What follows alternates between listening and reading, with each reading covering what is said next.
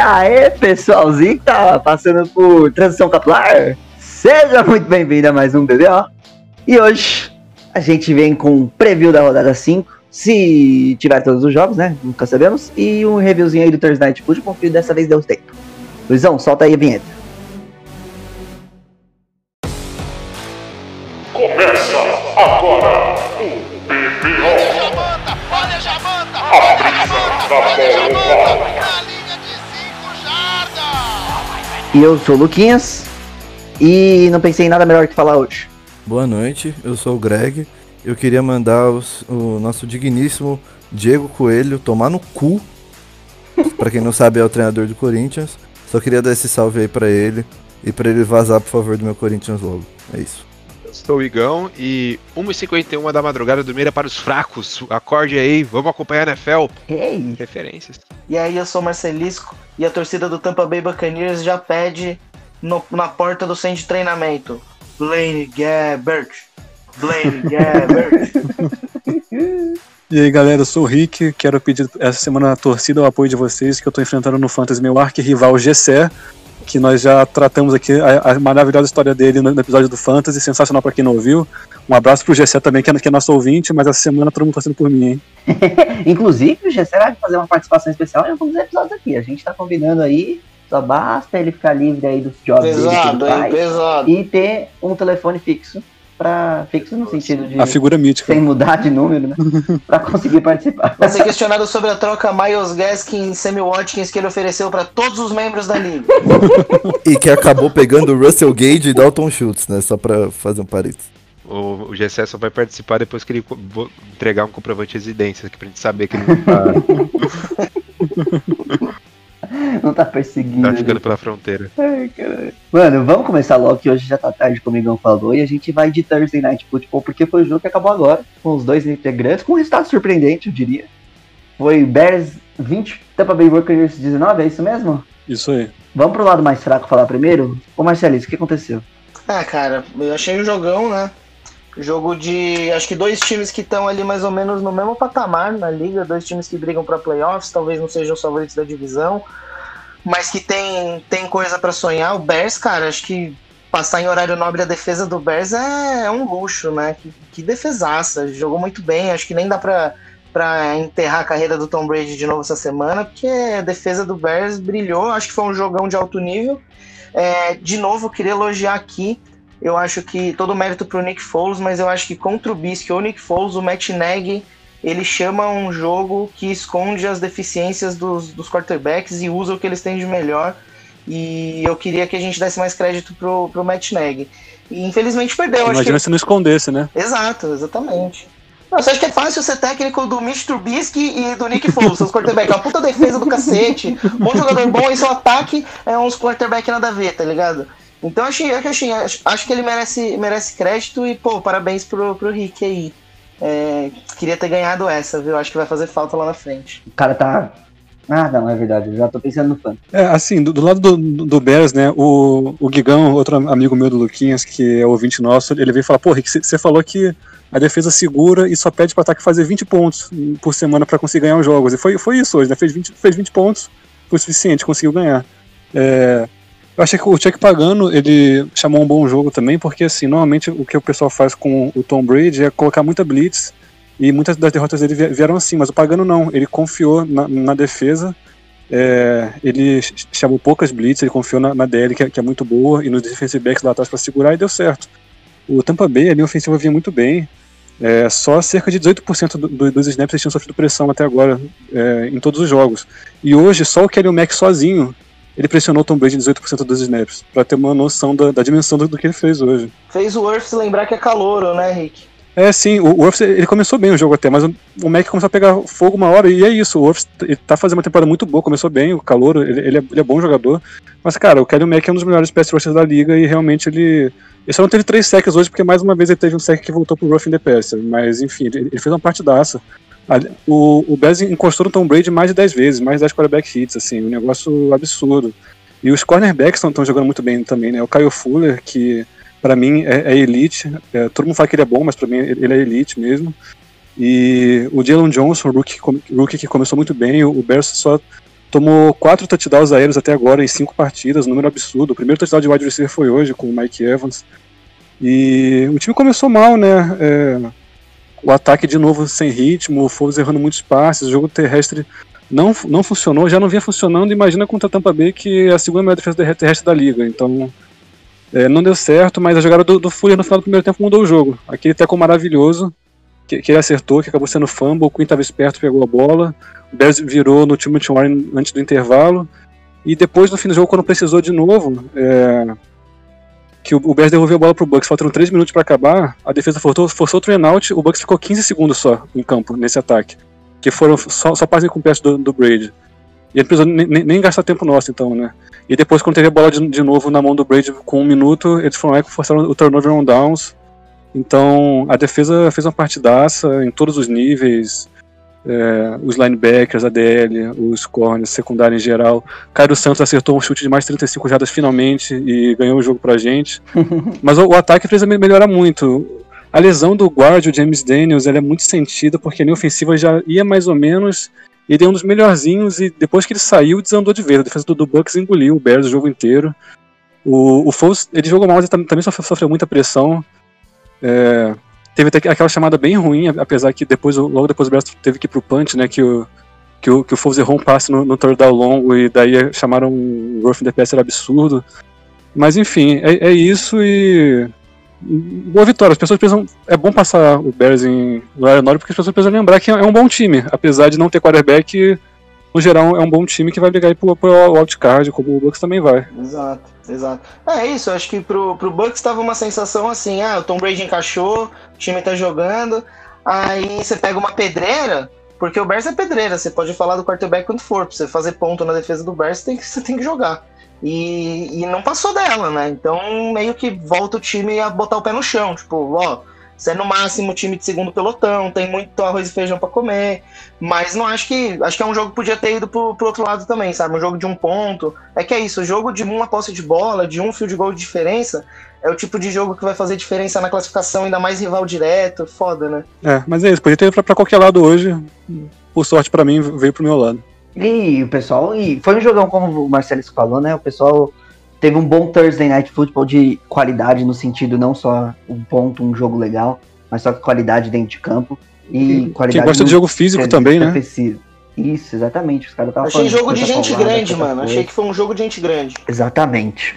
Vamos para um jogo que talvez não seja gente grande, que é agora domingo, Carolina Panthers e Atlanta Falcons. O Greg vai poder falar um pouquinho melhor sobre esse jogo aí que traz o Carolina Panthers surpreendendo. Esse 2-2 acho que ninguém esperava ainda mais depois da lesão do Christian McCaffrey começando o 0-2. E o Falcons será que consegue a primeira vitória, Greg? Olha, eu não sei se eu apostaria nisso não, viu? A atuação contra o Packers foi bem, bem preocupante da equipe do, do Falcons. E assim, pô, você falou bem do Panthers nessas últimas semanas e realmente eles vêm muito bem. Eles já estão com a décima melhor defesa da liga em jardas totais. E eles têm é, mais sucesso contra o passe, né, do que contra a corrida. E eles vão jogar contra um time que corre pouco com a bola, né? Porque o Falcons pouco corre com a bola, até porque a maioria das vezes tá perdendo, né? Aí tem que ficar passando a bola correndo atrás do, do resultado. O Teddy Bridgewater, pô, ele tá evoluindo a cada jogo, com mais de dois terços dos passos completados até aqui. Ele só teve uma interceptação nos últimos dois jogos. E, bom, tá conseguindo, entre aspas, aí, suprir a falta do McCaffrey porque ele tá contando com a ajuda do Mike Davis, mas não tanto no jogo corrido, mas no jogo aéreo mesmo. E ele vem sendo muito importante no jogo aéreo, tanto que até agora ele já tem mais jardas recebidas do que corridas. Se eu não me engano, são 131 corridas e 148 recebidas o Mike Davis. E tá fazendo diferença, sem dúvida, para conseguir manter esse ataque fluindo, né? Enquanto isso, o Matt Ryan ele vai indo na, bem na direção contrária, né? Ele começou bem os dois primeiros jogos, mesmo não conseguindo as vitórias, mas ele foi é, bem pior nesses últimos dois jogos. Sofreu seis sacks e lançou só um touchdown para um, uma interceptação. E, pô, semana passada ainda perdeu o Julio Jones no meio do jogo. Ele pode ser desfalque no fim de semana, porque tem uma lesão na panturrilha. O Calvin Ridley também não apareceu para jogar, a gente já comentou. Fez nenhuma recepção eu acabou confiando bastante nos Aqueus lá, enfim, nem o Hayden Hurst apareceu, também não tem capitalizado as oportunidades que tem tido aí. Então, é, é, não consigo achar um motivo assim para pra apostar nessa, nessa primeira vitória do Falcons, não essa semana contra um time embalado como, como o Panthers e com uma defesa que vem melhorando a cada jogo. E acho que vai dificultar muito a vida do, do Matt Ryan. E Greginho, você acabou preparando alguma dica de fantasy aí pra essa rodada e também, obviamente, trazer o resultado do jogo pra gente. É, pô, meu resultado eu vou apostar no Panthers. Eu não achei que eu ia dizer isso no começo do ano, mas agora eu digo com até uma certa confiança. E minha dica de fantasy é o próprio Mike Davis. Vem num jogo muito bom e o Panthers vai querer controlar o jogo. Acho que vai passar boa parte dele liderando, acredito eu. Então vai acabar usando bastante running back, ele vai ser bem útil. Belíssimo, belíssimo. A gente vai de Digão agora porque a gente vai de Bengals e Ravens. Um clash aí da NFC Norte. É, Joe Burrow vendo muito bem esse ano. Mais, primeira vitória só no- na quarta rodada na semana passada, mas só que o desempenho dele vem sendo muito bom, ainda mais para um quarterback rookie. E vai enfrentar o Ravens, que é um dos times mais fortes da NFL. E, Igão, você acha que tem alguma chance de, de Cincinnati surpreender nessa rodada? Fica complicado, né? Que tá todo mundo querendo ver o Joey Burrow se desenvolver, é, conseguir apresentar todo o talento dele na liga. O pessoal tá empolgado com ele. Eu mesmo sou do trem, do hype do Joe Burrow. Mas aí quando você Big consegue... Joe. Do Big Dick Joe, desculpa, do João do Pauzão, desculpa. É, e aí quando ele consegue ter a primeira vitória, ele logo de cara já vai pegar um time que é completaço, que nem é o Baltimore Ravens, né? O Bengals vem mostrando um ataque muito interessante nessa temporada, só que ao mesmo tempo peca um pouco na defesa, uma defesa bem meia boca para baixo. Então, isso acaba sendo determinante quando você tem um ataque tão inventivo e tão criativo que nem o Baltimore Ravens. É, eu acho que talento de sobra no ataque dos Bengals, principalmente com o João do Pauzão, é um, é um fator determinante para você ganhar uma partida. Tanto que, mesmo com o time se engrenando ainda nas primeiras semanas, já conseguiu arrancar um empate do Philadelphia Eagles, que não é um time morto, tá? Apesar de muita gente ficar zoando isso na internet, o Philadelphia Eagles não é um time nada morto. Conseguiu arrancar um empate, Líder de divisão. Exatamente. conseguiu arrancar um empate e agora semana passada conseguiu a primeira vitória. Então, é, acredito que o Ravens tem o jogo na mão para poder controlar do início ao fim. E se a defesa dos Bengals conseguir despontar um pouquinho que seja, conseguir parar, conseguir forçar é, turnovers, que é uma defesa que, apesar de eu ter falado que a minha boca já conseguiu forçar cinco turnovers até agora na- na- na temporada, pode ser um fator determinante aí para os Bengals fazer alguma gracinha, fazer alguma surpresa aí contra o rival de divisão, que é jogo de rivalidade, né? Não tem jeito aí. É, dentro da divisão tudo pode acontecer, até mesmo o Colts perder pro Jaguars. Igão, você traz alguma dica de fantasy e o resultado pra, do jogo pra gente, por favor? Bom, a minha dica de fantasy é um cara que provavelmente vai estar no waiver de qualquer liga. Então, se ele não foi pego no waiver, ele vai estar disponível aí, é só você adicionar, que é o J.K. Dobbins, o running back do Baltimore. Eu acredito que ele vai ter um pouquinho mais de snap nessa partida. E. Mas eu só tô. Eu só tô supondo, tá? Eu Não tô afirmando nada, galera. Não vai me cobrar depois, não. Não vai dar. Eu tô dando uma É dica. só Não, dica, não, eu não. tô obrigando ninguém. É, então. Porque depois, porra, o cara foi lá. tá? É, Streaming, streaming, streaming. Exatamente, exatamente. Dá uma de GC aí, galera. Pega ele, depois dropa, ou então tenta fazer uma troca absurda. Mas é uma- é- é- ele fica com minha dica hoje e eu acredito que vai dar Baltimore Ravens nessa partida. Ele tá no waiver da nossa liga, mano. Inclusive. Eu tô com o Burkhead de, de running back, por exemplo. Eu acabei de derrubá-lo. Ah, filho da puta. Sabe o que faz? Não, zoeira. Vamos de Cardinals e Jets, então. O Henrique vai poder falar um pouquinho mais sobre esse jogo. Que foram duas semanas, acho que o Rick não estava designado para falar dos Cardinals e duas semanas que eles perderam. Coincidência? Acho que não, Rick. Acho que não também, né? Eu fiquei mamando casos da off-season inteira, as duas primeiras semanas inteiras, e deu, deu certo. O time começou com tudo, começou empolgante, como a gente já imaginava que eles seriam, né? Mas nas últimas duas semanas, jogos muito ruins, derrotas para times que vão brigar lá na parte mais embaixo da tabela. Então, precisa melhorar. é, o, todo o hype, todo momento, ele já se foi com essas duas derrotas para times que não, deve, não deveriam ter, ter perdido se, se realmente tem aspirações mais fortes na temporada. Mas se tem um adversário dos sonhos para se reerguer é o New York Jets, né? Porque se reerguer contra o Jets é tão fácil que mesmo que o cara nos atropele, a galera vai falar, pô, mas contra o Jets aí, aí não conta, não é nem se reerguer, sabe? E o começo do Jets realmente tá, tipo, desse nível, assim. É, eu quero ver mais criatividade por parte do Cliff Kingsbury, que foi minha aposta para Coach of the Year. E eu quero acertar minha aposta, então, por favor, melhore um pouco. Ele e o Kyler Murray adoraram um brinquedinho novo que é o DeAndre Hopkins, mas é muita bola, muita chamada do DeAndre Hopkins, tá, fica, tá, tá ficando muito unidimensional no sentido não que é só jogo aéreo, mas que é só bola no Hopkins ou aí a corrida do Kyler Murray. Então, o ataque precisa ser um pouco mais criativo. O Jets tem uma defesa muito frágil, então é uma boa chance para aparecer. O Hopkins ele tem 39 recepções já e ninguém no- mais no time tem mais de 15, então tá na hora de começar a distribuir a bola. É, pegar essa semana para tentar mu- mudar o gameplay, já que o adversário não é tão difícil, e, e- e ver como reage. Do lado do Jets, cara, é, o Sanders não vai jogar, né? Vai jogar o Joe Flacco e assim. Se, se eu te falasse, cara, em 2020 vai ter um time que vai colocar o Joe Flacco de, de titular, em 2020. Que time você estaria que é? E acho que você vai acabar falando o Jets é quase. não dá, não, não dá. é- Também, mano. O Joe Flacco começar um jogo pelo Jets em 2020 é muito 2020. Eu sei que falar isso é muito 2020 também, mas é muito 2020. é.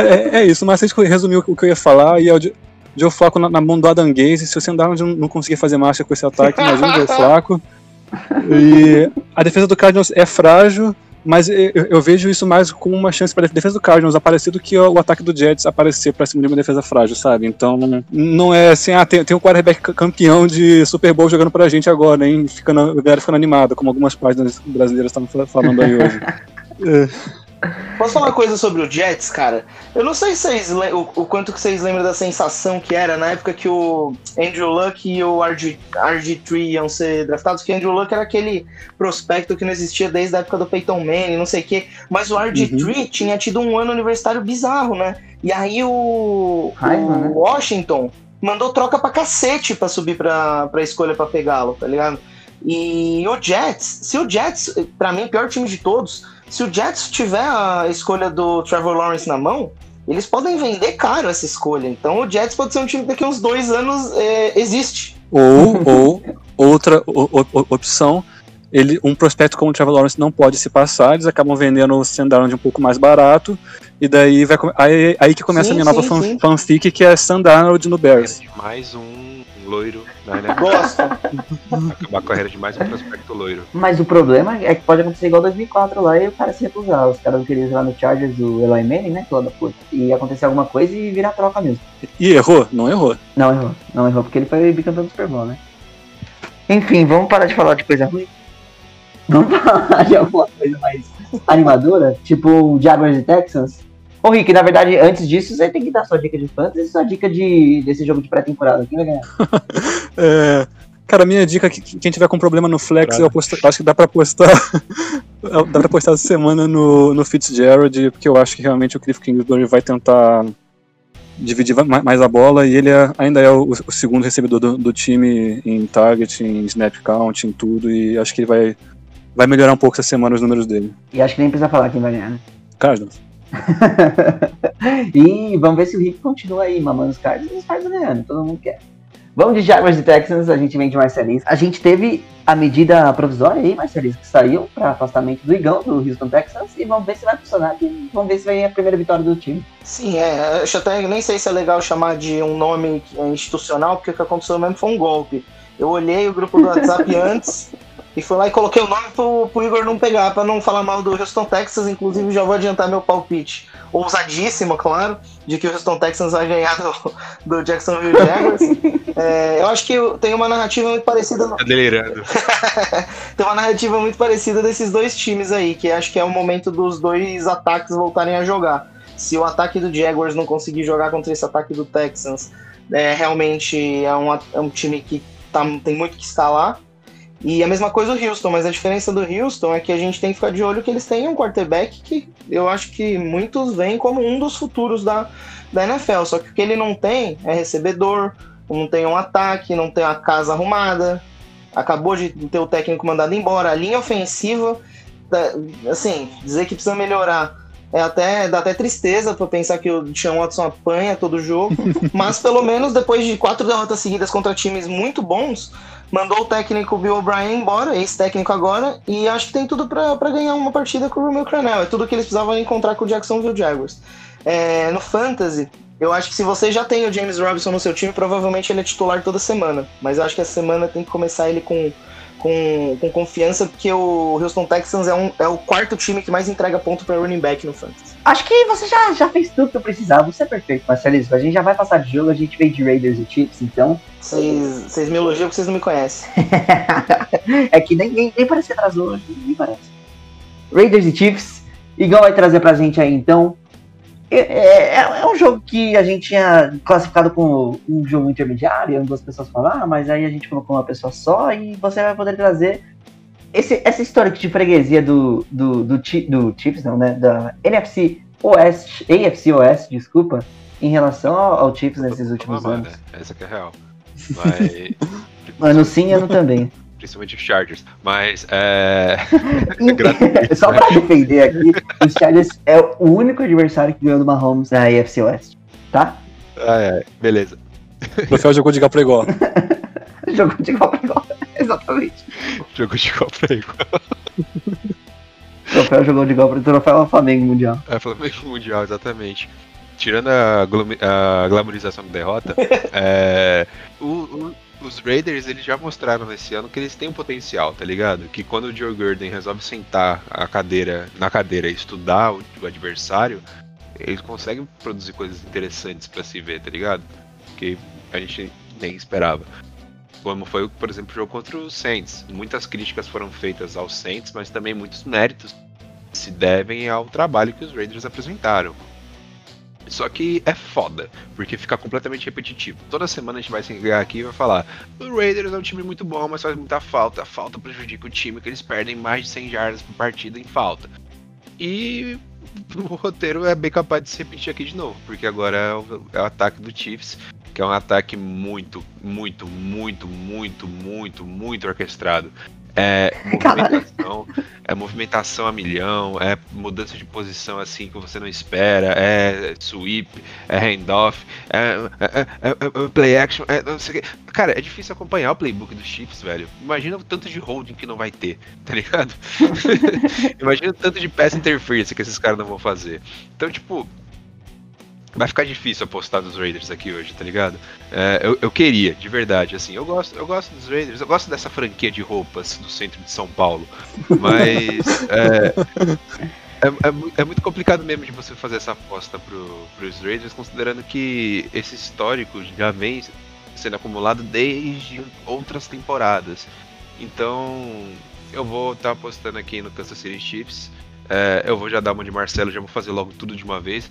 Se você quer uma aposta, eu vou te dar uma aposta. Bota a defesa dos Chiefs nessa semana, se você tiver a oportunidade de colocá-la, porque o não é nem não é nem porque os caras vão barrar totalmente o ataque dos Raiders, mas é porque o Dark Carr é o cara que mais sofre fumble na liga desde que ele entrou.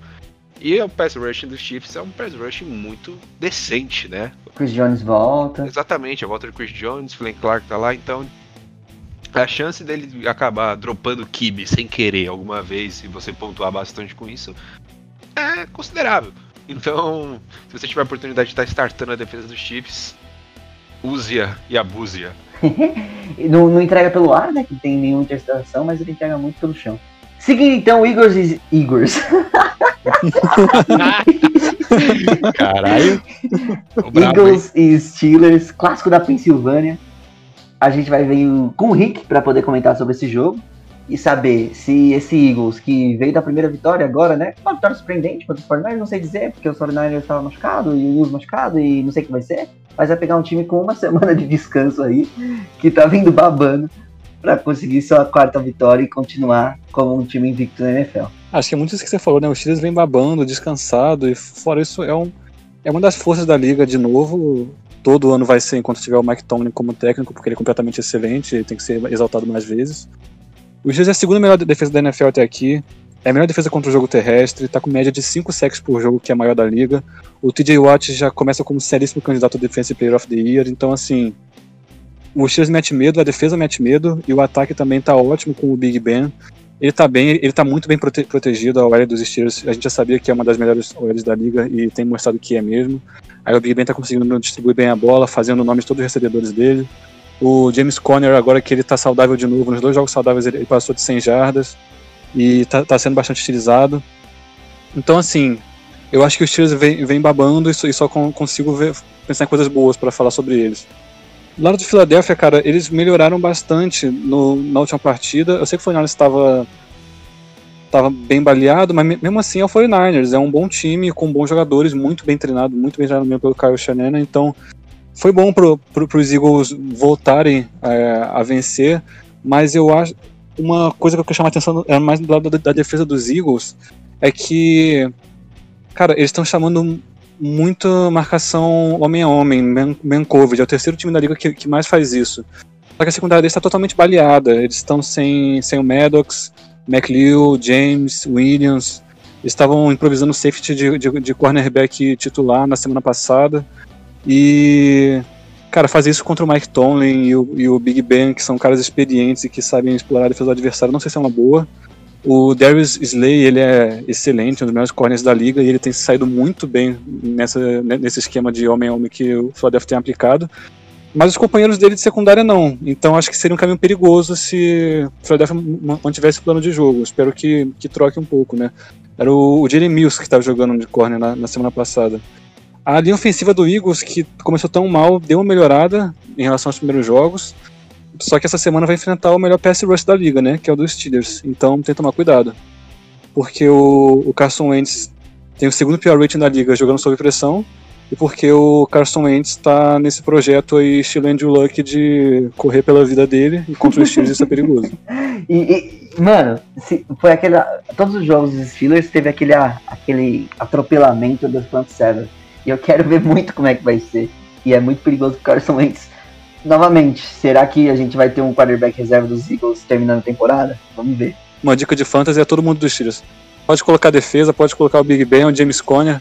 O wide receiver, eu não- sei qual deles que vai voar essa semana, cada semana é um, mas se você quiser escolher um também, acho que é bem É, escolhido. o Juju, acho que o Juju ele tá bem consistente na questão de touchdowns, né? Ele não tá fazendo tantas jardas, não tá tendo tanto target, mas eu acho que seria uma boa ideia também. Inclusive, eu vou startar ele. Ele tá questionable agora, mas ainda não sai o injury report sexta, que é o de amanhã, mais importante. Vamos seguir Los Angeles Rams e Washington The Fox. O Greginho vai poder falar um pouco mais sobre esse jogo. De um time que vai sentar o Dwayne Hoskins. Acabou a carreira do Dwayne Hoskins? Olha, eu não sei dizer se ela já acabou, porque, pô, a gente tá vendo, como foi bem comentado, o Joe Flacco começando um jogo em 2020, então ele pode, algum dia aí, algumas oportunidades ainda, virar startar outros jogos, talvez até pelo próprio Washington. Mas, pô, que cena bizarra que foi isso, né, que o, o time de Washington eh, protagonizou essa semana. Porque, assim, além de bancá-lo, eles tiraram ele do banco, né? Na real, eles tiraram ele do jogo. Ele não vai ser nem o second string. Ele não vai ser relacionado. O second string vai ser o Alex Smith. Olha só, voltando de lesão. com o titular o Kyle Allen. E no dia que ele foi bancado, que ele foi tirado, cortado, enfim, ele nem treinou. Até o quarterback do practice squad lançou bolas no treino e ele não lançou nada. Ele só ficou lá assistindo. Tipo, de lição pra ele, eu não entendi qual que foi. E assim, eu acho isso. É, é tudo uma cena bizarra, tipo, aí depois sair reporte de gente de dentro do Washington falando que ele era preguiçoso e não sei o que. E uns bagulho, tipo, absurdo. Você tá com o seu próprio quarterback de 23 anos, que foi primeira rodada ano passado, na fogueira, assim, tipo, taca ele e foi basicamente foda-se, né?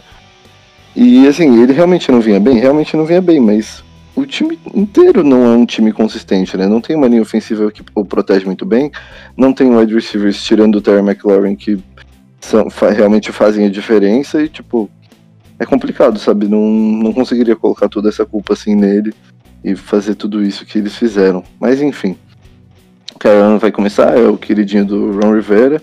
Quero ver como é que ele vai sair nesse primeiro jogo aí como titular do Washington. E eles devem ter a volta do Chase Young, né? Que acho que vai ajudar muito a DL. Só que, assim, o que não ajuda a DL do, do Washington é que a OL do Rams está jogando muito bem, né? Eles voltaram essa temporada, depois de uma temporada passada bem ruim, voltaram num nível bem mais alto. E, assim, mesmo o time inteiro tendo uma noite meio apagada contra o Giants, foi uma vitória, mas não muito lá, convincente para quem não assistiu o jogo. Tipo, o jogo eles foram controlando banho-maria, assim, não foi nem tipo, ah, que eles jogaram exatamente mal, só foi que não jogaram 100%, né? Tipo, sabiam que com 70 dava pra ganhar. E eles ajudaram o Goff a ter mais uma boa partida, né? E, pô, é, é legal ver o Goff voltando a jogar bem, né?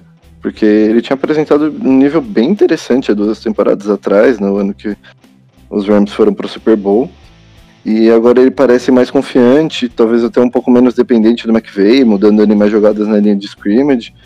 E talvez ele tenha o seu pior grupo de apoio, assim, no total, desde o ano de calor, que era realmente pior, né? Mas ele tá conseguindo ter uma atuação melhor para conseguir melhorar o nível desses mesmos caras, sabe? Tipo, Robert Wood jogando muito bem, Cooper Cup jogando muito bem, é, tanto o Henderson quanto o Malcolm Brown tendo performances interessantes, e eles ainda vão ter a volta do Ken Makers, eu acho, essa semana, que vai deixar esse backfield mais, mais interessante ainda, né? Então acho que o Rams tem tudo para ter sucesso nessa partida. Ainda, ainda mais se, sei lá, o Chase Young começar, mas começar baleado. E acho que acabou de dizer qual é a sua, qual é a sua opinião sobre o resultado da partida, mas tem uma dica de fantasy? Olha, a minha dica de fantasy seria a defesa dos Rams. Acho que eles vão ter um ataque, um jogo muito bom contra esse ataque aí do Washington que eu não sei vocês, mas eu não coloco muita fé no Kyle Allen não. E então acho que a defesa do Rams seria um ótimo start aí. Boa, Greginho, boa. Vamos para os jogos agora das 4 horas da tarde, 5 horas da tarde aqui no Brasil, começando com Dolphins e 49ers. Ah, o, o, o Rick, quando foi classificar esse jogo, mais uma vez, ele, a gente, ele não soube muito bem se ele colocava como médio, como um jogo ruim. E Marcelisco, que, que você acha sobre esse jogo? Traga a sua opinião. É, é, sendo bem sincero, eu acho que não é o jogo que na hora que você, se você tiver a oportunidade de usar o Game Pass ou tiver link para todos os jogos para ver na legalidade, coisa que eu apoio e favoreço, é, eu acho que você não vai olhar para esse jogo com muita preferência, né? É, mas eu acho que tem algumas coisas interessantes acontecendo aqui. O Jimmy Garoppolo, quarterback do 49ers, volta. O Debo Samuel, acho que vai estrear na temporada, né? O wide receiver do 49ers. A, a secundária do Miami, do Miami para mim, é uma história interessante. A, própria, a defesa inteira do Miami é interessante por causa do técnico Brian Flores. Então, o Byron Jones vai jogar, cornerback. É, tem coisa para ver agora. É difícil pensar que tem muito equilíbrio, né? Então, para mim, o São Francisco muito favorecido. O quarterback titular volta. O técnico não só é bom, como tem peças melhores. Então, para mim, difícil pro, pro Miami Dolphins, apesar de que onde Fitzmagic estiver, lá estarei encantado. Mas, para ganhar do 49ers, eu acho que precisava de um pouquinho mais. É, diga do Fantasy, eu acho que. é, eu gosto muito do Davante Parker, mas esse é um jogo difícil para essa defesa. Eu queria chamar atenção pro Jarek McKinnon, que enquanto os, o Raheem Mostert não volta, é, acho que esse jogo terrestre de São Francisco é dele. Semana passada ele teve oito alvos, também contribuiu no jogo é, aéreo. Então, se tiver, acho que precisando, vale pôr pra jogar. Ô Marcelisco, não fala um negócio desse não, velho. Tô esperando a volta do Monstro com tanto afinco de colocá-lo pra jogar, velho. Eu tô com um time dizimado do Fantasy. E só pra corrigir o negócio que você falou também, o Dibo ele acabou estreando, né? Mas ele tinha uma é, contagem limitada de snaps. Ele estreou na rodada passada já. É isso aí. E só adicionar que eu tava vendo aqui, eu- é sempre coisa de internet, então a gente não sabe quanto que é verdade quanto não. Mas que estavam planejando colocar o Tua pra jogar daqui a pouco. Hum, Então, quem sabe, não sei. interessante. Num momento, não, não contra os 49ers, eu acho que não seria um momento bom, mas só que daqui a pouco colocar pra jogar uma vez que o Herbert tá bem, uma vez que o, que o Big Chick Joe tá bem. Burrow. Burrow, exatamente. É, por que não mais um quarterback aí da primeira rodada, nos primeiros seis quarterbacks, não, os primeiros seis jogadores selecionados a, a estrear, e espero que tenha uma, uma estreia muito boa, né? Caso vier acontecer agora, né? Tem alguém na nossa liga que tem o Tua no banco, tá esperando o Tua estrear. Quem que é, mano? Sim, velho, é o Wesley. Tá o Tua lá, quarterback reserva. Achei respeitável, mano. Abraço aí, velho. Beijo, Wesley. Inclusive, um abraço aí pro restante criança. Gostei, gostei, gostei dessa, achei legal. E eu só queria falar que, Tá só esquentando lá. ao contrário do Luquinhas, eu tô torcendo pro McKinnon continuar assim, porque tá me salvando demais no Fantasy. Até porque É. eu perdi o Secon Barkley e eu peguei o McKinnon no lugar e tá salvando muito. Vamos para um jogo que a gente classificou como jogo da rodada. Eu- Ó, eu, eu, eu, eu, fico um pouquinho com o pé atrás com essa classificação aí. Inclusive, eu vou passar a bola para vocês direto. E a gente vai poder falar de Colts e Browns. Eu acho que o Igor teve muita influência com isso e ele vai começar falando. Nada, eu nem abri esse grupo direito hoje, tanto que eu não consegui falar mal do Texans aqui. Mas é, eu, eu também discordo, não acho que você jogou não, mano. Pensa num jogo pragmático, um jogo estudado, um jogo chato de se ver. Pra mim vai ser Colts e Browns, mano. De verdade. Porque vai ser um momento que o ataque do Colts vai ter que aparecer de fato. E isso é um problema na minha visão. É, e a defesa vai ser testada de vez, tá ligado? Acho que a defesa vai aparecer assim em momentos cruciais, vai conseguir tá parando o Karen Hunt, vai conseguir tá marcando bem o Laundry, o, o Odell Beckham Jr. Mas ainda assim, não é a defesa que define o jogo, né? É o ataque. E ficar dependendo de field goal toda hora do Black and Chip não é uma boa estratégia, tem que marcar touchdown. E é, por mais que eu tenha dito que nas últimas partidas o Colts fez um trabalho mais pragmático de controle de partida, eu também ficava com a sensação de que se precisasse ir para rachar mesmo, não ia. Tanto que teve momentos na primeira e na segunda semana em que o, o River soltou um pouco mais o braço e os recebedores fizeram drops miseráveis, inclusive o T.Y. Hilton. Que não vem jogando nada esse ano, né, velho? É, exatamente. Então eu fico tanto quanto com o pé atrás em relação ao, ao Colts ter que desenvolver o seu ataque. E na defesa também, olha só, boas notícias. Nós estamos com praticamente todos os linebackers lesionados. E que legal. O, o Darius Leonard está com uma lesão na virilha. Sabe se vai conseguir participar da partida ainda, não treinou. O Bob Okereke estava com uma lesão no polegar, mas ele conseguiu treinar, mas tem que ficar de olho ainda. E agora o Anthony Walker. E o AJ Speed, que é o quarto linebacker, tá com lesão também. E agora no cotovelo. Então, é, é, são desfalques na defesa, por mais que eles consigam jogar jogo no sacrifício, né? Vão estar tá sentindo ainda essa lesão e tudo mais. Então, é a parte mais preocupante para mim. Só que por outro lado, eu não sei vocês, mas eu acredito muito no potencial do Cleveland Browns em estragar tudo que está favorável a eles. então, a, é, tal qual o Rick fez semana passada, fugindo da sua linha editorial e apontando que a vitória poderia vir de um fator externo ao time, eu faço isso agora, sabendo que eu estou correndo o mesmo risco de me queimar igual a ele. Mas eu acredito que os Browns, eles são um time que tem tudo na mão assim pronto e não consegue entregar. Então, é, o jogo corrido dos Colts vai ser a principal ferramenta de ataque e a defesa dos Browns não está se destacando tanto assim em parar o jogo corrido. Está sendo uma defesa bem mediana nesse sentido, na real. Não, tá sendo uma defesa bem boa, inclusive. Tô vendo que os números agora estão abaixo dos Colts, inclusive. É, fudeu, galera. Fudeu, galera. Vamos perder o jogo. Vamos perder o jogo, é isso. Vai dar Browns, mano. É... E a minha apostinha de fantasy é que na real não vale a pena escalar ninguém nesse jogo, que ninguém vai pontuar muito assim não, mano. Mas se for pontuar, se for para botar alguém, eu colocaria algum wide receiver dos Browns, ou Laundry ou Odell Beckham, se você tiver a oportunidade de escalar eles, né? Porque vai ser a única válvula de escape dos dois ataques que vão conseguir estar tá fluindo alguma coisa, né? Apesar da marcação do secundário dos Colts ser muito boa, são dois ótimos recebedores que conseguem se desvincular da marcação, que conseguem abrir janelas para receber o passe e tudo mais, então lançar um pro outro. Lançar um pro outro, exatamente.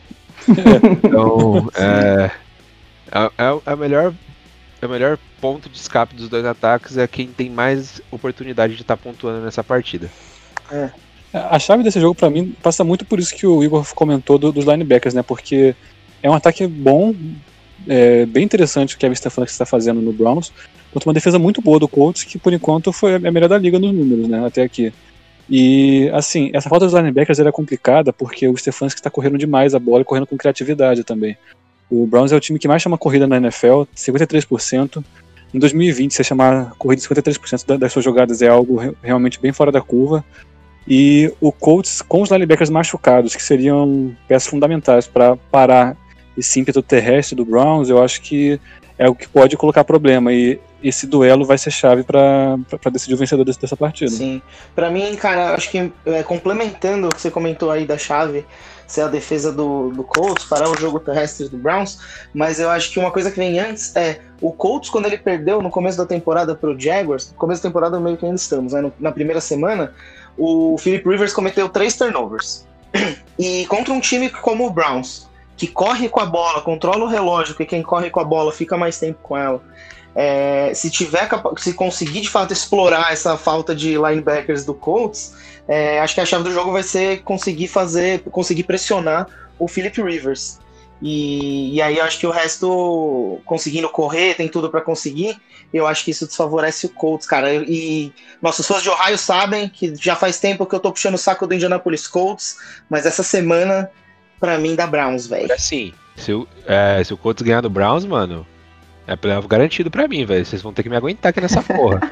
Concordo. E Só, só, só completando, só completando seu comentário, Marcelo, é, o Rivers ele lançou três interceptações já, as duas foram na primeira semana e a outra foi na segunda, foi justamente uma rebatida do do recebedor, né? Mais ou menos o que aconteceu hoje, por exemplo, com o Chicago Bears. É, então, eu acredito que pressionar ele não força turnover, e sim deixar ele no pocket pensando, o que é um problema, tá ligado? É que o Igor falou do, do, do Felipe Rivers no pocket, eu acho muito interessante porque eu ia falar exatamente que eu acho que o jogo vai ser decidido nas trincheiras. Porque são dois times que têm ido muito bem nas trincheiras nas duas primeiras, nas quatro primeiras semanas. A OL do Colts a gente já sabia que ia ser uma OL fantástica e tem mostrado isso nessas primeiras semanas. E o, a OL do Browns também tem sido muito boa com a, a adição do, do Wills, do Jedrick Wills e também do Jack Conklin. Acho que o jogo vai acabar sendo decidido lá, porque ainda por cima ainda tem a DL do Browns. E o Miles Garrett está jogando muito, também é concorrente para Defensive Player of the Year. E pô, acho que Cinco sacks já. é, então, então vai, vai ser um embate assim realmente impressionante pra mim e o jogo vai ser decidido ali. E assim, se os- o Darius Leonard estiver fora do jogo mesmo, eu apostaria no Austin Hooper ou até no David Joko, que deve voltar da, da lesão dele, pra, pra talvez receber um ou dois touchdowns aí. Você tá de sacanagem, velho. Porra, é essa? Porra, sem o Darius Leonard é foda, né, irmão? Ainda tem o Bob Okereke machucado, o, o Anthony Walker também, pô, aí você quer, mano, os caras gostam de jogar com pro- dois Tyrands, ainda tem o Harrison Bryant, eles gostam de jogar com Tyrand, pô. Agora eu vou te pegar aqui na hipocrisia. Você passou dois anos falando que o Darius Leonard não sabia marcar passe. Agora você fala que é, é bom colocar Tyrande porque vai estar sem o Darius Leonard e vai receber passe exatamente ali. E aí? E aí? E agora? Parça, parça, porque ele evoluiu como jogador, se tornou um jogador muito mais completo do que quando ele estava no primeiro ano, que ele era excelente contra a corrida e mediano contra o passe, e hoje em dia ele se tornou um cara muito mais completo. E o Anthony Walker e o Bobby Okereke não são caras tão completos quanto ele, só isso. Hipócrita, Leonardo. Você tentou criar um, você tentou criar aí uma hipocrisia que não, não rolou e você foi refutado e você não aceitou, parça. Hipócrita. Assim. Ô, seus arrombados, eu posso falar o que eu ia falar? Que você vai falar um negocinho, eu só queria terminar de falar desse jogo. A gente passou do limite desse jogo. Eu só ia falar, quando o Marcelo falou do- da, da questão do, do Cleveland Browns é, capitalizar turnovers, eles são os melhores na NFL até a quarta semana em pontuação após turnover. Então eu acho que, como o Greg falou, a questão das trincheiras e a capitalização de pontos após os turnovers, que provavelmente vão acontecer dos dois lados, Baker Mayfield e Philip Rivers jogando, só pra lembrar, né? vão ser os decisivos pra essa, pra essa partida. Porra, cara, isso aí é, que estar no horário nobre. Muito lindo isso, porra. Vamos de Giants e Cowboys. Caos. Que o Igão vai poder trazer pra gente todas as informações sobre esse jogo, completo. Que a gente vai ver se os Cowboys saem desse 1-3 com o Dak Prescott com um passo pra 60 mil jardas aéreas. E se vão conseguir estabelecer esse jogo corrido, finalmente, contra uma equipe fraquíssima de Nova York. Bom, eu acho que quem perde nesse jogo não é o Giants, e sim quem assiste, né? Porque essa divisão tá triste de acompanhar, cara, de verdade. É, vai ser uma oportunidade que o Cowboys vai ter de encostar no grande líder Philadelphia Eagles, Philadelphia Eagles, melhor dizendo, né? Que vai servir só mesmo pra é, confirmar narrativas, né? Que o- os Giants estão perdidos, que não sabem o que fazer. É, sem o Chacon Barkley o time morreu. É, mas só reafirmar tudo aquilo que a gente já sabe. Direto e reto, para não perder o seu tempo, caro ouvinte. Vai dar Dallas Cowboys. E o único cara que vale a pena você escalar nessa partida é o Dak Prescott, que vai fazer mais de 30 pontos no seu fantasy, com toda certeza, porque vai ser passe atrás de passe, atrás de passe, atrás de passe. E os caras têm marcação de passe? Pelo amor de Deus, não tem, mano. Então. Morreu aí o assunto, tá ligado?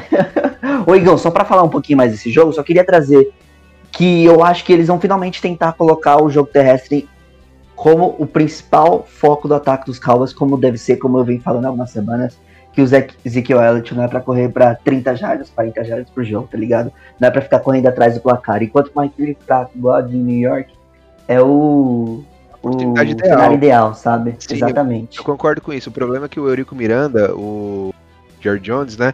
Ele tá reclamando já, tá ligado? Então, você acha que o Mike Mano, ele McCarthy contratou vai ficar... McCarthy e ele tá reclamando, velho. é foda, Então, é isso que eu tô falando. Se o Eurico Miranda lá de, do Texas já tá reclamando, você acha que vai ser nessa oportunidade que é uma vitória garantida que os caras vão ficar forçando corrida? Só se, tipo, já tiver ganho o jogo, aí lá no Garbage Time bota ele pra correr pra caralho, só pra ver se tira a pontuação, se tira touchdown, essas coisas assim, fazer jarda, mas, tipo, no, no primeiro tempo, pelo menos, ali pra tentar acumular aquela gordurinha pra ganhar o jogo, não vejo muito o Elliott correndo, não, mano. Muito mais por gerência externa do que interna. Vamos ver qual é que vai ser desse jogo e a gente sabe que os Cowboys chegam com muito favoritismo.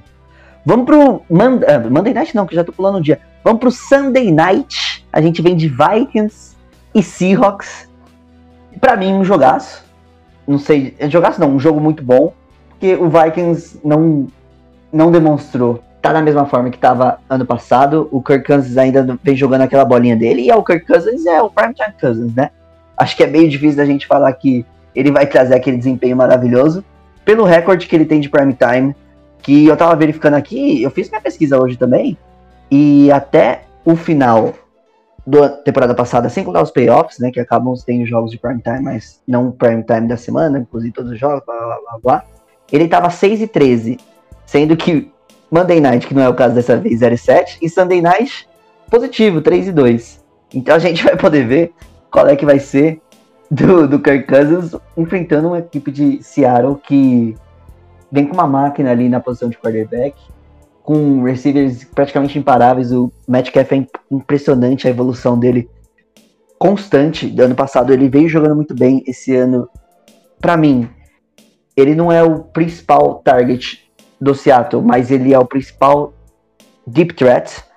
Ele é o cara que tá com quatro recepções de média por jogo e praticamente 100 jardas por jogo recebidas. Todo jogo tá recebendo um touchdown do Russell Wilson. O Tyler Lockett ainda é o, o cara que tá recebendo mais bolas, né? Mas acaba sendo que o, o DK Metcalf, ele tá, tá de- desempenhando de uma maneira impressionante pra mim. E eu acho que essa dupla aí tem tudo pra se firmar esse ano, ainda mais com o Russell Wilson passando dessa maneira. Repetindo isso, que eu falo isso há uns dois episódios já, como a melhor dupla de wide receivers da NFL pra esse ano. E antes de passar pro Marcelisco, eu queria só falar, o Seattle Seahawks tem uma listinha de injuries, né? Eu fico reclamando tanto do, dos Chargers durante tanto tempo, durante tantos anos, mas quando o time consegue trazer o resultado, que é o 4-0 do Seahawks, essas injuries às vezes parecem despercebidas, mas eu acho que valoriza mais ainda o trabalho do time e o desempenho, obviamente, espetacular que está tendo o ataque aéreo. São 13 no injury reserve, três outs para essa partida, incluída Jamal Adams, que é o principal jogador da, da defesa, ou o segundo, né? A gente pode argumentar ali com Bob Wagner, mas o principal jogador de secundária com certeza. 11 questionables agora depois de quinta-feira, né? Sendo que Jay Wright, o Griffin e o Dunbar, dois jogadores ali da secundária também, e o segundo principal ali no meio da, da defesa. E o Chris Carlson, Carlson, né? Que tá como probable, mas probable a gente sabe que é 75% ali de chances para jogar que vem fazendo um ano muito bom. Eu acho que eu tô sur- surpreendido com o trabalho do Chris Carlson esse ano, entregando menos a bola para o time adversário e capitalizando as suas chances, tanto aéreas quanto terrestres, em mais touchdowns. E Marcelisco, traz aí pra gente o que, que você tem pra falar desse É, eu acho, até pegando o gancho de você, do que você falou do Kirk Cousins, Eu acho que o quarterback do Minnesota Vikings ele é um bom streaming pro Fantasy essa semana, porque a defesa do Seattle Seahawks é a pior defesa contra o jogo aéreo da NFL inteira. E como você falou aí, toda desfalcada, o Jamal Adams já confirmou que não vai jogar. Então, assim, o Kirk Cousins, para mim, ainda é um cara tem muito, pra, muito chão para eu poder respeitar. Mas uma coisa que eu descobri sobre ele é que ele tá com 12,1 jardas por alvo, que é a maior média da NFL. Então, quer dizer, se você precisa de alguém que vai produzir jarda e ponto, vai ser ele. Agora, imaginar que ele tem a chance de ganhar uma corrida de ponto do Russell Wilson e do ataque do Seattle Seahawks contra uma secundária inteira de molecada com DK Metcalf e, e Tyler Lockett para marcar, muito difícil de pensar que o Kirk Cousins acompanha, né? É, mas também queria chamar a atenção para outro jogador do ataque do Minnesota, que é o wide receiver Justin Jefferson, que numa classe de muitos wide receivers tidos como muito bons, o Justin Jefferson foi o quinto escolhido e ele está discutivelmente entre, entre os melhores. Talvez ele seja o melhor uh, wide receiver calor da temporada, vem de dois jogos seguidos aí de mais de 100 jardas. Então, cara para ser observado. É, Seattle ganha esse jogo, com certeza, e acho que o Justin Jefferson é uma dica do Fantasy também. Boa, eu vou de, eu vou de Seattle Seahawks também, obviamente, porque é o que você falou, acho que o shootout, se for uma, um, um, uma guerra entre os dois ataques aéreos, acho que não tem como. Apesar que eu acho que o Dalvin Cook continua sendo uma ótima opção para fantasy. Ele vem com o melhor jogador em jardas terrestres e touchdowns terrestres dessa temporada. Eu acho que pode ter desempenho semelhante, mas isso vai depender muito se não ficar três touchdowns atrás, quatro touchdowns atrás, que é o que vem acontecendo com as equipes que, que, que não conseguem manter esse nível de atuação em jogo aéreo contra o Seattle Seahawks, né? Só uma última dica do Fantasy que o, que o Olsen tá jogando, tá começando a ter uma conexão um pouco melhor com o Wilson. E como é difícil achar Tyrande, eu acho que o Greg Olsen pode ter bastante Boa. sucesso contra essa equipe aí do Vikings, que é, é ruim contra o passe. Eu adoro ver o, quando o Greg quando o Greg fala uma dica que ele tinha contrariado a mim no começo do ano e vai desenrolando o ano, ele vai, ele vai amaciando, ele vai amaciando aquele coraçãozinho dele. Ele fala, é ah, talvez, talvez. Hipocrisia pura. é hipocrisia. É de momento, cara, é de momento, pô. É um jogo contra uma é secundária valor, que tá né? jogando muito mal. E eu acho que na Red Zone ele vai ter, vai ter bastante target nesse jogo, entendeu? Ele é um uhum. cara que não deve estar em, tipo, muitos bancos, exatamente porque ele não tá tendo uma temporada muito boa, como eu falei que ele não ia ter. Acho que nesse jogo ele vai ter um, um aumento aí de produção. Boa, Greginho. Desculpe pela, pela, pela, pelo ataque à sua pessoa. Não desculpo. Vamos continuar com os jogos de segunda-feira. A gente tem três jogos agora que são entre segunda-feira e terça-feira. No, no, no, A gente sempre tem os Monday Night só, mas só que a gente teve dois jogos adiados de domingo. Um deles, que é esse que eu vou falar agora, Broncos e Patriots. Graças aos casos de Covid que apareceram no time de New England. A gente teve a partida entre New England e Kansas City Chiefs com o Stephen Gilmore, muito provavelmente já por causa da demora entre manifestar o vírus e tudo mais, já infectado. A gente viu várias cenas dele abraçando Mahomes lá, o pessoal zoando na internet como se fosse toda uma estratégia do Bill Belichick, né? Essas teorias das, das, da, da conspiração. Mas é mais um jogo que está sendo adiado, mais um jogo que tem casos de Covid envolvido no time não dá para saber se todas as pessoas. Da semana passada, todas as pessoas, que, mais pessoas do que, do que já foram diagnosticadas. Ken Newton, né, que a gente falou no começo da semana. Stephen Gilmore agora. Semana passada a gente viu os quarterbacks dos Patriots. Qual foi o desempenho deles, né? E o que, que vai ser de um jogo onde a gente tem, de um lado, eu não sei quem vai startar, realmente não sei se é Brian Hoyer or Steedham. E do outro lado, que o Jeff. Ó, a gente tem o, o Drew Locke como quarterback titular machucado. O Jeff Driscoll, que foi o quarterback reserva, sentou. E a gente tem o Brett. E é muito difícil é, pronunciar o sobrenome dele. Alguém sabe pronunciar esse sobrenome? Rippen. Rippen. Sei lá como fala. Brett Rippen como quarterback do, do Denver Broncos. Se esse jogo realmente acontecer, que eu acho que tem muitas chances de aparecerem mais casos do, do lado do New England Patriots e eles terem que adiar, a gente vai ter esse embate emblemático, ou esse embate memorável de quarterbacks, cinco anos depois que a gente teve aquela final da, da AFC entre Broncos e Patriots de Peyton Manning e Tom Brady. Não eram os melhores momentos, principalmente do, do Peyton Manning, né? Que eles acabaram chegando no final do, do Super Bowl depois e tudo mais. Mas é muito diferente a gente ver essa mudança e o que está acontecendo com a NFL no quesito de jogos adiados, no quesito de mudanças em times que vêm dominantes em eras que acabou e o do Broncos faz mais tempo, né? Mas a do New England que tá sendo esse ano, apesar do Kenny jogando bem no começo. E eu acho que vai ser um jogo que, se você tá no meio de apostas, como eu tô agora, é pra apostar no número de punts, pra ter mais de 10 punts. Pra ser um jogo que a gente sabe que a defesa do New England é capaz de parar um ataque, como parou do Kansas City Chiefs semana passada, e que a defesa dos Broncos também não é uma defesa ruim, apesar de tantos desfalques. Então, eu acho que vai ser um jogo bem difícil de assistir, se você não gosta de defesa, e mesmo que goste de defesa, não vai ser aquele jogo que você fala, puta, aquela defesa tá jogando demais. Eu acho que vai ser mais sobre os quarterbacks e os ataques tentando forçar o jogo terrestre e os quarterbacks deixando a desejar. Dito isso, eu acho que te- ganha o time que tá com o melhor técnico, o time que tem o, o melhor de todos os tempos nessa posição, vamos dizer assim, que é, na minha opinião, Bill Belichick, que é o time mais bem treinado, que é o time que a gente sabe que não, não pode deixar de dar moral, não pode deixar de acreditar que os caras são foda. Patriots, e, e para mim, acho que é a defesa dos Patriots e é a única coisa que você deve startar. O Jerry Judy vem tendo uma temporada legal, Melvin Gordon veio, uma- veio de um jogo legal contra os Jets, mas acho que vai ser muito difícil startar qualquer jogador desse jogo, além da defesa dos Patriots e talvez até a defesa dos Broncos, se você não der com muita opção nessa rodada, né?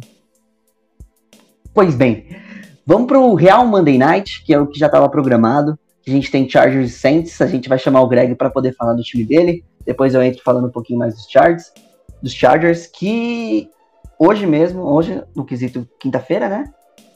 Acabou de declarar, quinta-feira. acabou de declarar que Justin Herbert vai ser o quarterback titular. Então, Nelinho, obrigado por tomar essa decisão. Pô, cara, começando falando do, do Saints, né? Óbvio. Pô, não tem nem como. Michael Thomas, Jared Cook, Andrew Speed, Ryan Ramchick, Marshall Lattimore e Marcus Davenport devem voltar pra equipe essa semana. Caralho. Os únicos desfalques devem ser o Janari Jenkins e o Deontay Harris. E o Trey Hendrickson tá questionable, mas a gente vai ver aí. E assim, caso o Davenport volte, já, é, já consegue é, pelo menos ficar ali na, na posição dele. E enfim, acho que isso já é um sinal de alívio bem grande, né, pro, pro time do Saints, principalmente porque, pô, Michael Thomas e o Jared Cook fazem muita diferença pro ataque. Aí você ainda acrescenta o Andrew Speed e o Ryan Ramchick, que deixam a linha ofensiva mais sólida ainda. E, pô, o Marshall Lattimore eh, pode ter começado a temporada mal, mas ele ainda é um cornerback melhor do que todos os outros que estão lá. Então, eh, todas essas voltas vão fazer muita diferença e acho que vai. É é bom que o Saints esteja na contramão do Chargers nesse, nesse quesito, né? Porque o Chargers está com um monte de lesão e acho que pode deve se prejudicar por isso, assim, né? Ainda perdeu o Austin Eckler na, na última semana. Não sei se o Mike Williams vai jogar nessa semana. E, enfim, eu espero ver uma atuação do Saints mais parecida com a partida contra o Lions. Um jogo corrido mais dominante, contra uma defesa que tem linebackers medianos, assim, e uma DL que tá sem o Melvin Ingram, e o Nick Bosa teve dificuldade na semana passada, né? E aí o Breeze, consequentemente, tendo mais tempo no pocket, né? A volta dos dois OLs também vai ajudar muito nisso. Seus recebedores favoritos de volta para poder voltar a soltar um pouco mais o braço, acho que, tipo, é, na teoria é meio a receita para o sucesso, sabe? Tipo, claro que posso estar errado, mas na teoria tudo vem direcionando a favor do Saints nessa semana, ao contrário do que aconteceu na semana passada, né? Com o quase caso de Covid de Michael Burton, enfim. E por último, eu queria deixar um apelo aqui ao Sean Payton para ele parar de ser tão previsível com o Taysom Hill. Porque de verdade mesmo, se for pra ele ficar usando o Taysom Hill assim, é melhor nem usar, na moral mesmo. Porque ele previsível desse jeito, ele não ajuda em nada.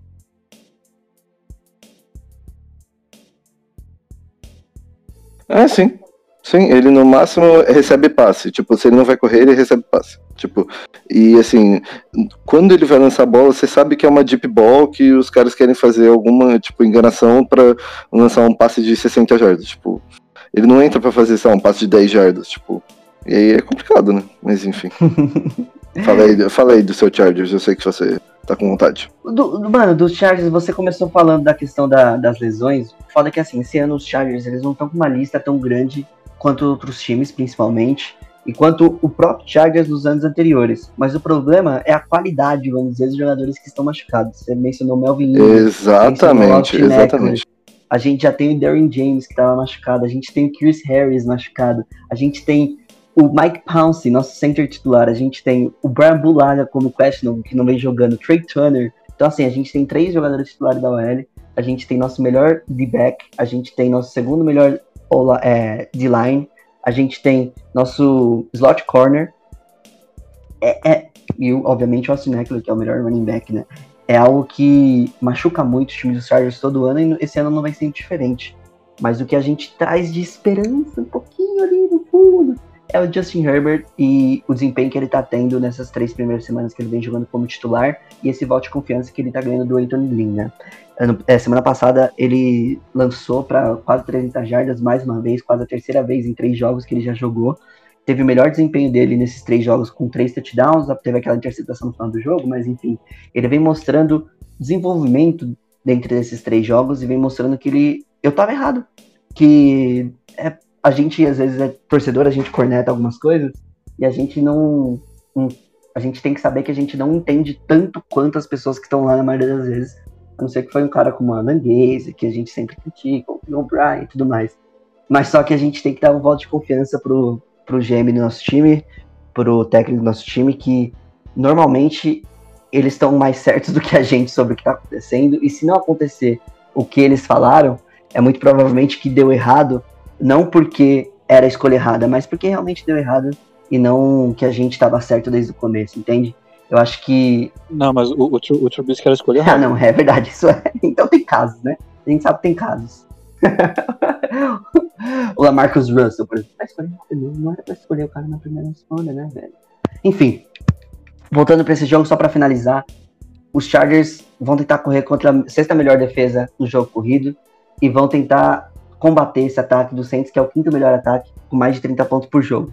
Drew Brees, depois que foi pro Saints, nunca mais perdeu pros Chargers, apesar que foram só três encontros, mas sempre pra mais de 30 pontos e tudo mais. Chance dos Chargers, entrega a bola na mão de Justin Herbert e vê se ele consegue pontuar tanto quanto o Drew Brees. Eu acho que não vai ter outra saída. A defesa, apesar de ter um jogo muito melhor do que teve contra o Tampa Bay semana passada, e mostrar aquele desempenho que teve contra os Chiefs. E vamos ver se é possível, voltando todos os jogadores principais ali do New Orleans, né? A recomposição da OL, como o Greg falou, e Mike Thomas, se vai ter como. E acho que assim, não tem como eu falar que eu acho que os Chargers vai ganhar, acho que vai dar Saints. E se e dica de fantasy, eu acho que é realmente Mike Thomas voltando, não tem como deixar ele de fora. Então, pra terminar com a minha dica de fantasy, é uma dica de quem não escalar. E é uma alfinetada pequenininha você. Não, não escalhe a defesa do Chargers, cara. Se você tem Não, amor não assim, escalhe. pelo seu time, não, não escalhe. Apesar de, do que nem eu falei, o desempenho contra o, o, o Carolina foi bom, não em números finais, mas só que viagens à red zone, tal, tal, tal. Mas pegando um time mais forte, depois da semana passada, como foi exposta pelo Tom Brady, adicionando todos os injuries que a gente tá tendo semana sim, semana também. Realmente, Greg, acho que a gente concordou alguma vez na vida, não escalhe a defesa dos Chargers. Caralho, o Chargers é tão ruim, ele é tão ruim, mas tão ruim que ele faz até a gente concordar, velho. É, infelizmente essa semana foi assim. Creio que não vai acontecer de novo. Posso não ficar preocupado, eu não vou concordar mais com o Greg, nem que for de pirraça. É isso. De, de Tuesday Night Football, existe isso? Acho que é a primeira vez que eu vou ver isso, não sei. Se realmente esse jogo acontecer, vem Bills e Titans, mais uma vez por causa do Covid, esse segundo jogo dos Titans que seria adiado, o segundo jogo dessa semana, que vai conflitar bastante com o Thursday Night, que teria Bills também nessa semana. Então, Rick, explica pra gente como é que pode desenrolar e se realmente tem chance desse jogo acontecer. Tá, eu vou começar aqui lendo as minhas anotações sobre esse jogo. É, eu comecei aqui com. Como assim terça-feira, porra? O que, que tá acontecendo NFL, porra? E o Titans, o que, que tá acontecendo lá, caralho? É, ah, eu fiquei meio revoltado, cara. Assim, a gente ia ter um jogão na quinta-feira, Bills e Chiefs. O, o, o Titans, eu não queria culpar inicialmente o time porque é uma doença altamente contagiosa e a situação é complicada e tal, mas agora co- come- começou o pessoal a falar que eles estavam treinando escondido em, em- em campo Tem por foto, aí. mano. Tem foto, então assim. É, cara, o, o Titans acabou virando, no momento, o, o time do mal na, na, na NFL, né? E a NFL tá fazendo. tá sendo bem paciente com o Titans por enquanto. Até agora a gente não sabe de nada mais rígido que eles feito é, de decisão tomada. E fazendo malabarismo pra trocar bye, pra empurrar jogo, pra adiantar jogo, tirar o Thursday Night Football e mexer com tabela de outros times que, que, que, que nem tem, tem culpa do, do que ver. tá acontecendo. Então, assim, eu, eu, eu acho complicado, cara. Daí a gente vai ficar sem- sem jogo na, na quinta-feira, o Bills e Chiefs vai, vai empurrar pra, pra domingo. Óbvio que não vai colocar nenhum outro jogo na quinta-feira no lugar, porque seria maldade com qualquer outro time você encurtar a semana deles, porque já tem todo o planejamento feito. Então, assim, fica complicado, fica complicado mesmo. E o Bills sempre foi o time do, do bem na liga, né? É, time simpático, mercado pequeno, torcida pula do- de cima do carro e quebra a mesa na porta do estádio.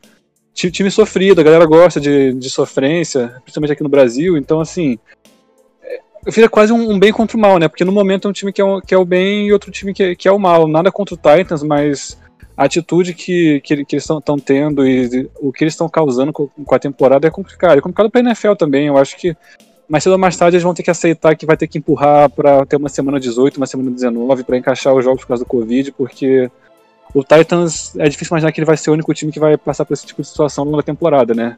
Espero que seja o único time que faça jogos, que faça treinos secretos proibidos. Mas falando, falando do jogo, que é um pouco difícil, o ataque do Bills está bem acima do esperado, né? Rendendo bem acima. E a defesa está rendendo bem abaixo. Não que a defesa esteja mal, mas ela tá média. E a gente achava que a defesa ia ser uma das melhores da liga, porque tem muito nome bom lá. Então, tem talento para melhorar. É, são dois times muito organizados, muito bem treinados. E é uma pena que o jogo esteja nessas circunstâncias, porque são dois times invictos com um confronto inter- interessantíssimo em qualquer circunstância, um Bills e Titans, essa altura do, do campeonato. E o Josh Allen, com, com, com- enquanto ele tiver com bigode, é difícil apostar contra ele, porque parece que vai, vai vai bater de frente com qualquer pessoa que, que venha, a não ser um Patrick Mahomes. Talvez um Patrick Mahomes, quem sabe, porque tá de bigode, mas se fosse um Patrick Mahomes de bigode, aí, aí não, não teria como, que aí Aí fudeu. fudeu, é. Espero que ele nunca use um bigode. Essa porra, mano. Vai que alguém fala pra ele fazer um negócio desse, velho. Tá louco? Responsabilidade, mano. Tudo nas costas Titans, eu não sei nem o que falar, eu não sei nem quem, quem vai jogar, os caras estão liberados já, não estão, assim, eu sei que se, se jogar vai fazer estratégia de sempre, alimentar o Derrick Henry, tentar tirar a pressão do, do Tannehill, como tá com a precisão que o Tannehill tá tendo nos passes para avançar contra essa boa defesa do, do Bills. É, o, o- o Kevin Byard adora pegar quarterback ca- cabaço e forçar uns turnovers, então ele vai estar de olho no Josh Allen, que mesmo com bigode, mesmo jogando pra caralho, continua sendo um pouquinho cabaço. Então acho que se tiver o jogo, tem, tem tudo pra ser bem interessante, mas, cara, jogo na terça-feira, se tiver mais caso até lá, vai acabar sendo adiado, então tenho muito pé atrás se esse jogo vai rolar ou não. E então, dica de fantasy é. Se eu não colocar ninguém, porque é complicado, acho que tem boa chance do jogo não rolar, porém, cara, se você tem o Derrick Henry no time, como que você não vai colocar, né? É foda a situação, foda a situação. Então, torço pra que você não tem ninguém desse, desse time. Josh Allen também é difícil você tirar do seu time, né? Enfim. A decisão da NFL também muitas vezes vem sendo tomada pensando. não- Eu não posso dizer que é pensando no fantasy, mas só que também parece que é porque eles dão esse anúncio antecipadamente, com alguns dias, pensando nos times, mas só que eles falam em todos os lugares e em todo lugar aparece a questão do fantasy, então com certeza você vai ser informado. Se caso você esteja procurando informação, né, seu jovem Acho que delinquente? Luquitas, é mais que isso, cara. O mercado de aposta tá crescendo muito e aqueles Sim, daily também. fantasy sites também dão muita grana, é bilhão de dólar, mano. Aí se você não avisa pros apostador, o bagulho fica louco, né? Pois é. Mexe com quem tem dinheiro, mexe com, com algo que vai mudar, né, velho? Só assim pra, Foda. pra acontecer. Pô, posso só dar uma lista aí dos jogadores relevantes que não estão jogando do Titans, que, se- que eu tô começando a defender aqui a teoria de que essa, essa temporada, quando acabar, vai ter um asterisco gigantesco, assim, que é, um tem Covid o time tem que jogar, o outro tem Covid e consegue adiar o jogo pra outra semana. Aí essa semana o Bills e o Titans, que era, mano, puta bom encontro entre duas, entre aspas, novas potências aí, times que recentemente estão indo para os playoffs e num passado um pouco menos recente não ia, eram times amaldiçoados. E, cara, o Titans vai jogar com o Bills, que era pra ser um jogão, um encontro de dois dos melhores coordenadores ofensivos da liga. não vai ter o Kamalei Correia na defesa, Jeffrey Simmons, o Isaiah Wilson, calouro, linha ofensiva, o Adam Humphries, wide receiver, o, o, tudo isso com Covid, sabe? E os caras fazem treino escondido, acha que são mais espertos que os outros, cara. Coisa absurda. Fora pensando não só, só nessa questão competitiva, mas na questão da saúde, que é o que a gente sempre priorizou aqui no podcast. Exato, velho. falou e comentou. Pô, o Mahomes trombou o Stephon Gilmore, o cara tem uma mulher grávida em casa. Imagina, velho. E o Stephon Gilmore com Covid. Exatamente, que nem eu falei. Provavelmente ele já. Provavelmente não, com certeza, né? Pra dar positivo um dia depois, dois dias depois, três dias depois. Pois já tava é, infectado velho. ali, né? Mó fitaça, mano. É coisa de louco. E- E a gente, mais uma vez, a gente sempre comenta, sempre fala, e a gente não comenta no sentido de falar que isso vai acontecer porque tá, tá prevendo no sentido de a gente querer que isso aconteça. É só realmente que é muito difícil controlar tantas pessoas. A gente sabe que dentro de tantas pessoas, provavelmente algumas não estão cooperando da maneira correta, que nem o Marcelo falou perfeitamente. Para a temporada acontecer, tinha que contar com um comportamento impecável de todo mundo envolvido. A gente sabe que não, que não é muito difícil que isso aconteça. E que dê um jeito, sabe? Que se tiver parada a temporada tem que parar. Se tiver de não ter jogos durante um, um mês e adiar isso para um mês mais de temporada para fazer isso, para eles priorizarem a vida das pessoas a detrimento do, do esporte e do dinheiro. Por mais Nossa. improvável que a gente ache que isso deva acontecer, a gente tem que torcer para isso e, e quase que, como é o nome? Demandar isso, né? Cara, pois é, e, mano, com a eleição dos Estados Unidos na boca do gol, os caras botam um mês de NFL em pausa, o país entra em, em erupção, malandro. Sim. É isso verdade. também, é verdade. Ainda mais que agora vai ter o final das finais da NBA, então, pô. Não tem mais nenhum outro esporte interessante rolando, né? Cutucada monstro no beisebol. O beisebol tá, tá, no, tá no, Respeito o beisebol. nos playoffs, né? Beisebol, beisebol, caralho. É, mas tem que torcer contra o Houston Astros, que eles são um bandido trapaceiro, foram Ah, campeão não, sim, sim, sim.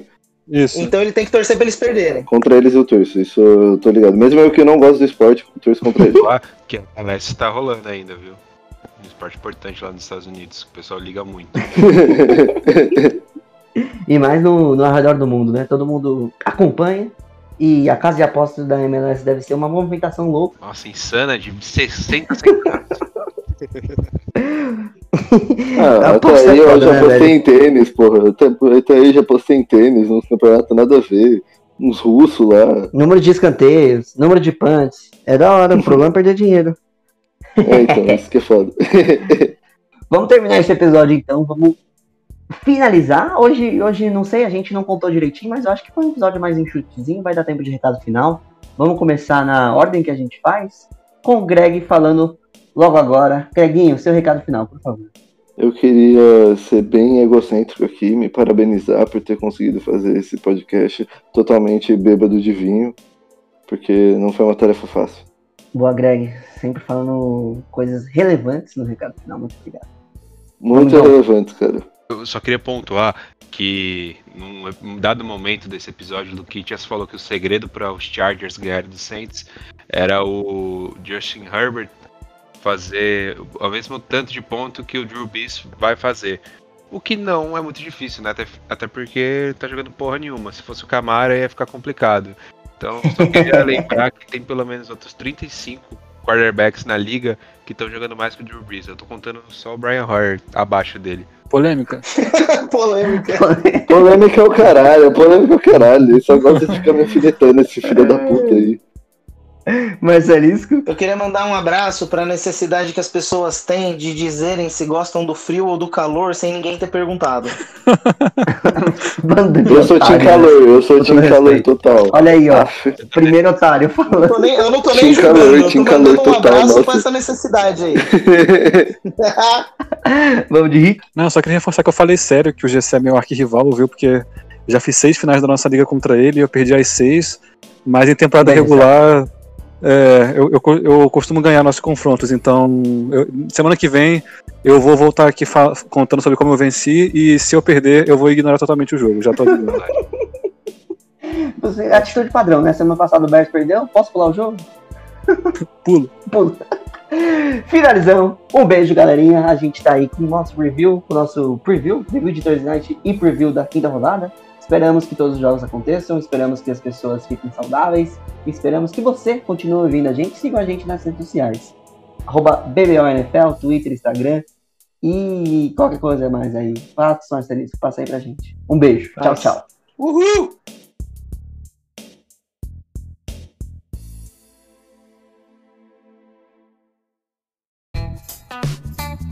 Este podcast foi editado por Luiz Gonzalez. Soluções em áudio e vídeo.